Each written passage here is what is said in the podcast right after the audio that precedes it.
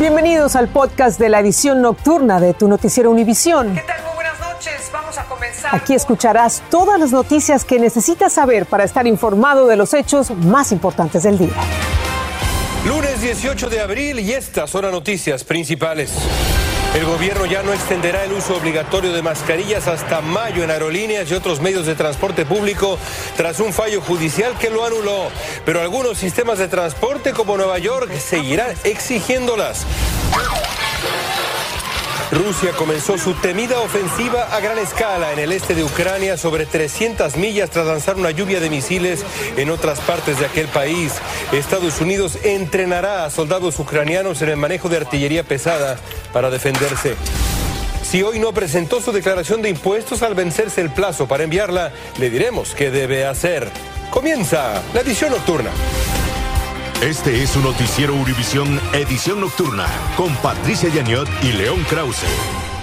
Maite amigos, muy buenas noches. Comenzamos con la suspensión del uso obligatorio de mascarillas en algunas aerolíneas tras un fallo judicial que anuló ese mandato. Así es, una jueza determinó que los reguladores sanitarios del gobierno excedieron su autoridad al imponer las mascarillas en su sistema de transporte público. La administración Biden acató este fallo, dijo que no va a extender el mandato de la mascarilla hasta el 3 de mayo como dispuso recientemente, dijo que va a revisar esta decisión judicial y evaluará si presenta finalmente una apelación. Guillermo González nos tiene más detalles.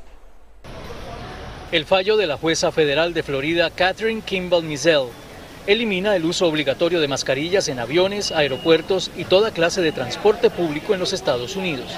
Aunque el mandato se haya caído, es muy importante tomar en cuenta que nos seguimos protegiendo. Aunque los aviones son sumamente seguros y los filtros son mucho mejores que otros tipos de transportación, esto puede ser un riesgo. Eso quiere decir que desde hoy ningún pasajero estará obligado a ponerse una mascarilla dentro de un avión, en un tren, un autobús ni en ningún lugar relacionado con sistemas de transporte público como los aeropuertos. La Casa Blanca reaccionó de inmediato.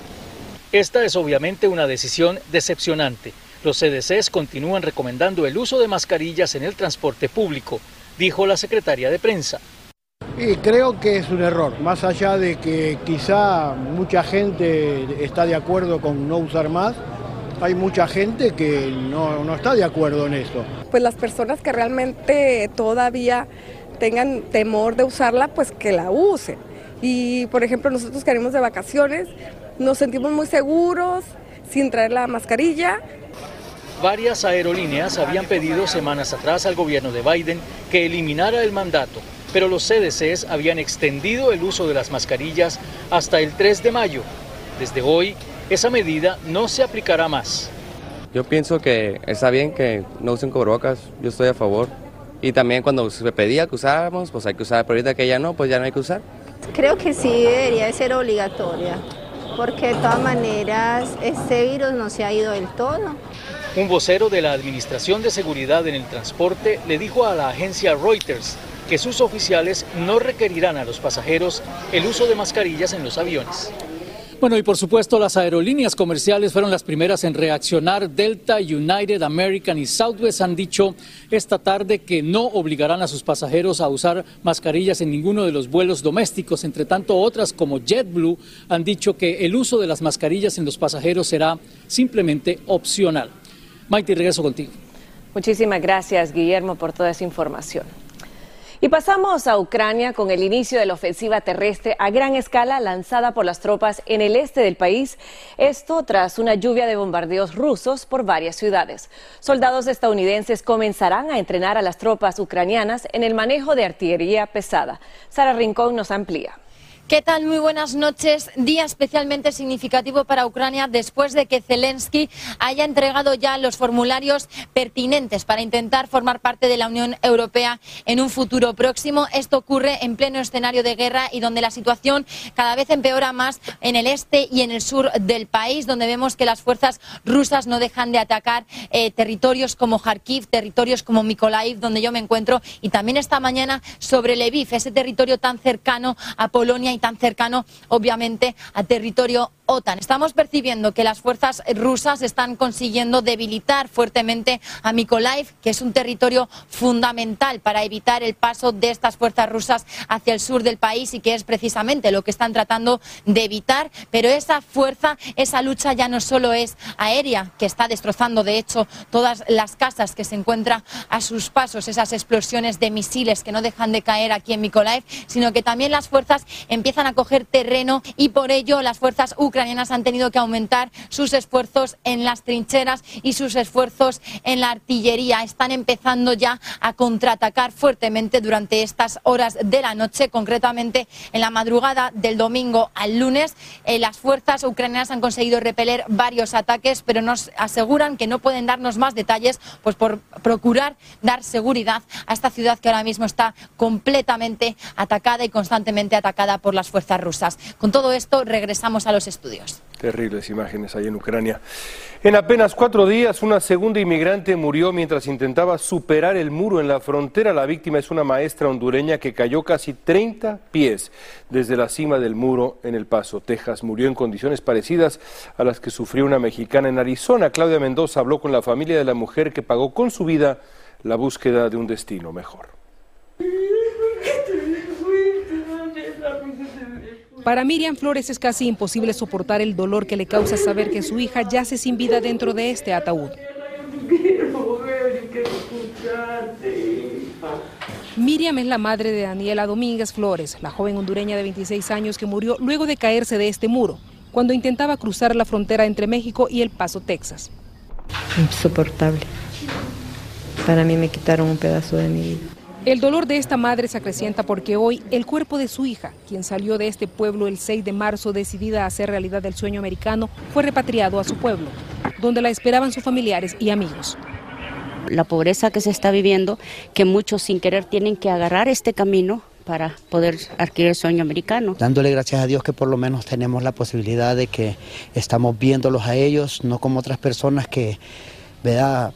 pierden su cuerpo allá y no lo vuelven a ver nunca. Miriam narra que su hija salió con un coyote al que le pagaron 13 mil dólares. Al llegar a la frontera, Daniela le hizo una videollamada para mostrarle por dónde cruzaría, también para decirle que tenía un mal presentimiento. Mire, me dice que dicen que, que ella se cayó una muchacha y le pasó esto y el otro. Pero si tenés miedo, no, no lo hagas, Daniela, decirle, le digo yo al, al Señor que, que te pase por otro lado.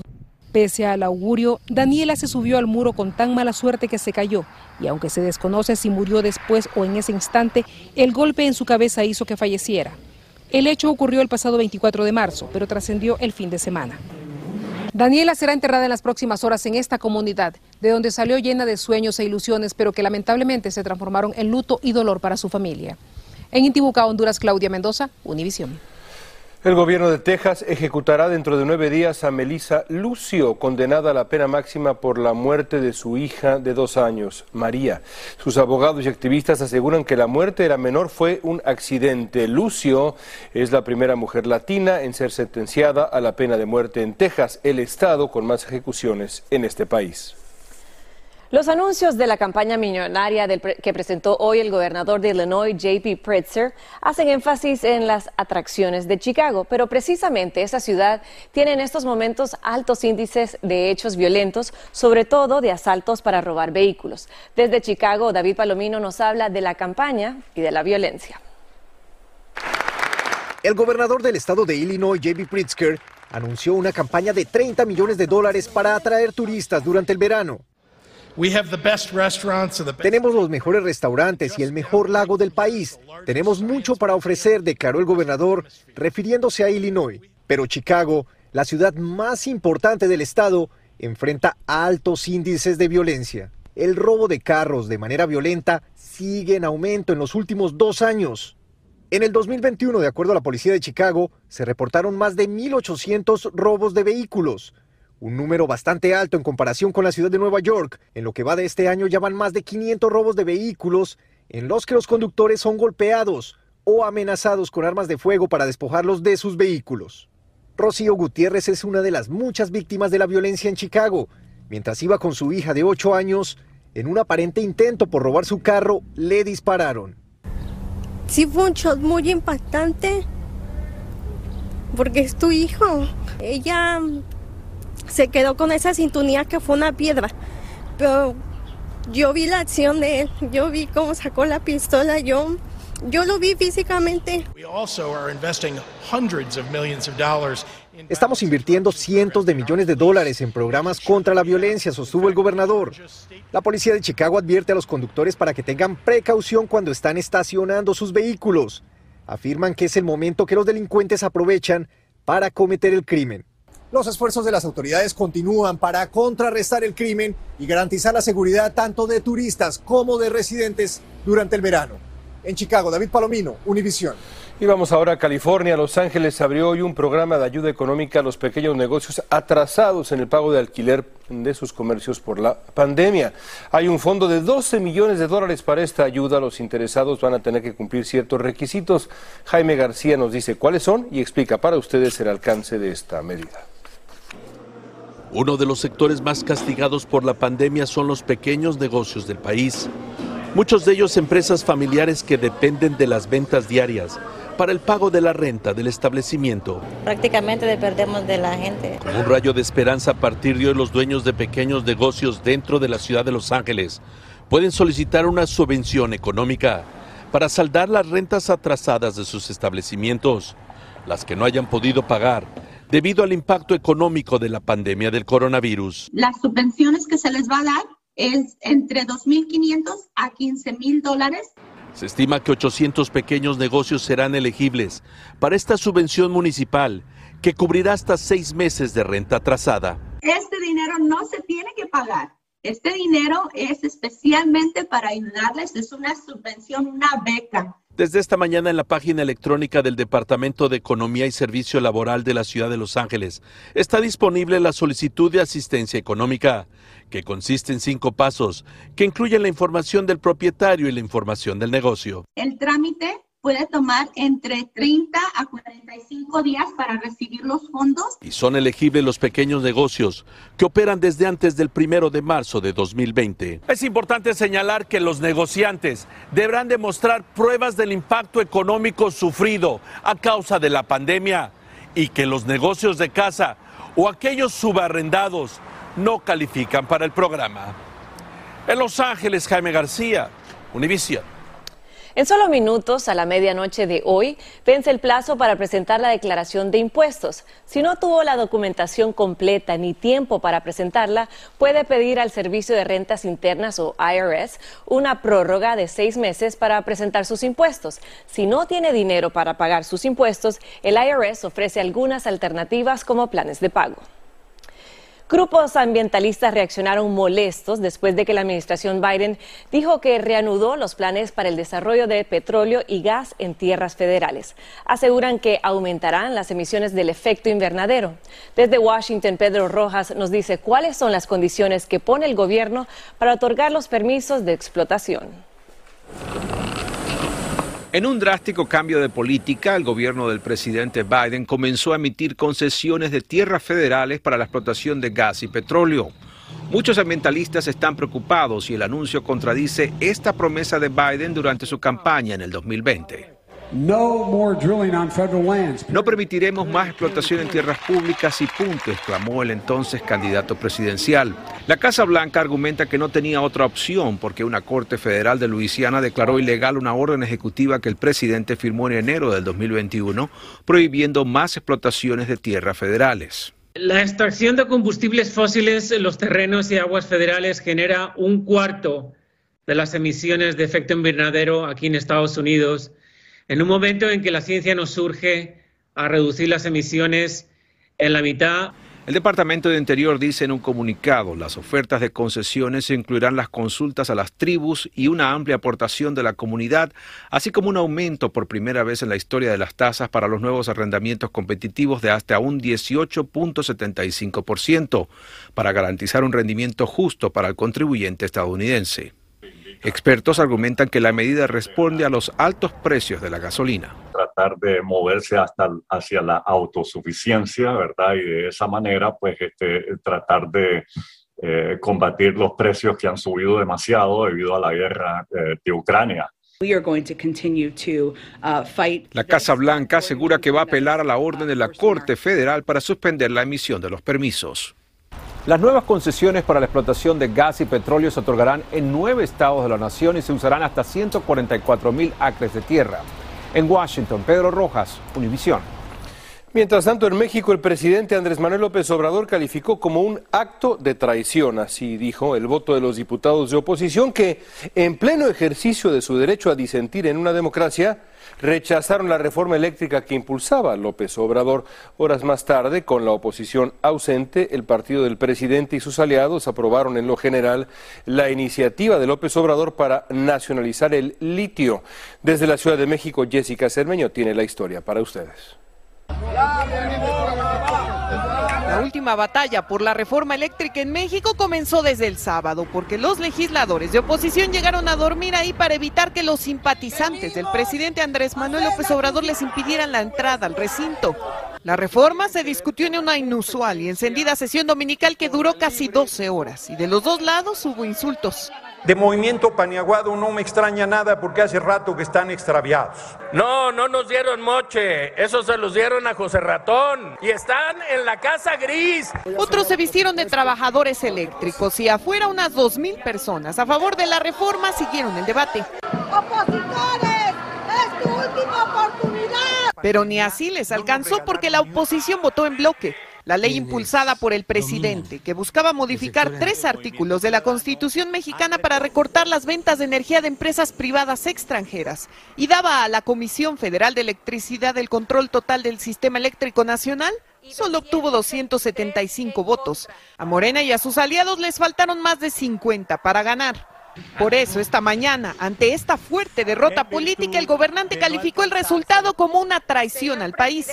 Se convirtieron en francos defensores de empresas extranjeras. Y aseguró que él ya estaba preparado, pues ya envió al Congreso mexicano una iniciativa para modificar la ley minera y convertir a litio, un mineral blando usado en casi todas las baterías de los electrónicos, en patrimonio de la nación que hoy se aprobó en menos de dos horas y con parte de la oposición ausente.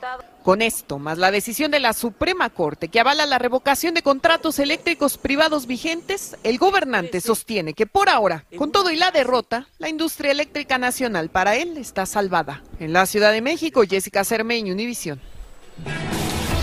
Y esto que verán fue lo que le ocurrió a una joven en, Argentina que se desmayó justo cuando pasaba el tren y vivió para contarlo. Y Cristiano Ronaldo da una triste noticia, dice que él y su esposa sufren el dolor más grande que unos padres pueden sentir. Ya volvemos.